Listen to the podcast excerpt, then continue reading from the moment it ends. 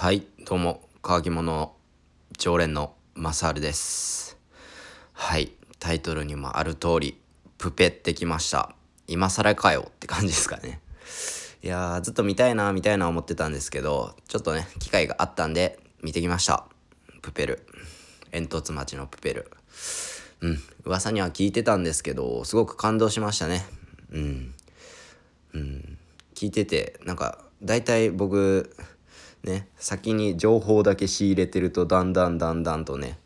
何て言うんですか想像するクオリティがばっか上がってって見た時にあれなんか違うなって感じすることは多々あるんですけど、うん、全然想像を超えてきました。うん、本当に感動しましたね。うんまあ、物語全体の概要まあもうみんな見た方が多いかなもうネタバレもちょっと多くなるかもしれないんですけどまあね何て言うんですかね。まあ煙突町。ね。物語の世界はもう空も見えない。もうずっと夜かも朝かもわから朝かも夜かもわからない。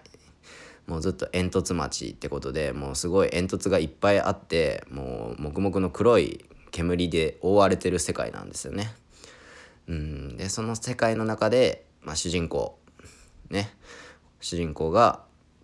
まあ、星を見るんだとずっと言っているというような話で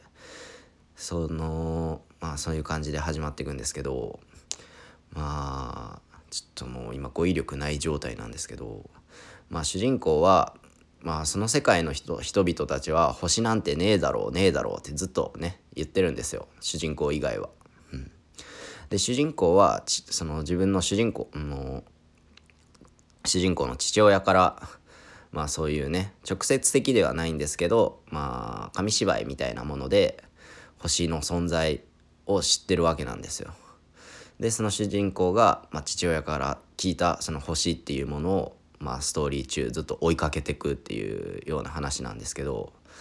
まあね、まあ、これ、まあ、西野さんとかの動画見た方がね感動すると思うんですけどまあなんて言うんですかね。その星があるって主人公だけは信じてずっとその星に向かって結局まあね星を見るわけですよ最後。見るっていうかその街中全員の人が星を見るわけですよ。それでその主人公が今まで一人頑張ってきてたことが結局みんなにも評価されるっていうことですよね。まあこういうストーリーを見ると僕すごいなんかね単純なんですけど感化されてしまうというか。うん。なので僕も何かね夢中になれるものをまだ僕としてはまだ見つけて見つけられてない状態かなって感じなんでまあたとえその見つけたものがまあ第三者、まあ、自分以外の人からまあバカにされるようなことでもなんか一生懸命にね突き通すってことはすごくかっこいいし大切なことなんだなっていうのを、まあ、映画を通して感じました。うん、あとねすごくなんかストーリー全体としてまあ親子の絆っていうんですかね。まあそのストーリー中ではまあ主人公のお父さんはもう1年前、まあ、物語の始まる1年前に亡くなってしまっていると、うん、いうストーリーなんですけどまあそういう中でもまあ、ストーリー見ていくと分かるんですけど、まあ、親子のね絆っていうかねその親から引き継いでる精神とかそういうものを感じることができました。うん、もしねまあもし僕まだ結婚はいいやとかなんとかって言ってるんですけどもしねもう自分に子供ができた時一緒に見たい映画だなっていうのをすごく感じましたね。まあそうですね小学生小学34年生ぐらいになったからかな。その時にまた一緒に親子で見たいなっていう思いを感じた映画でした。うん。とても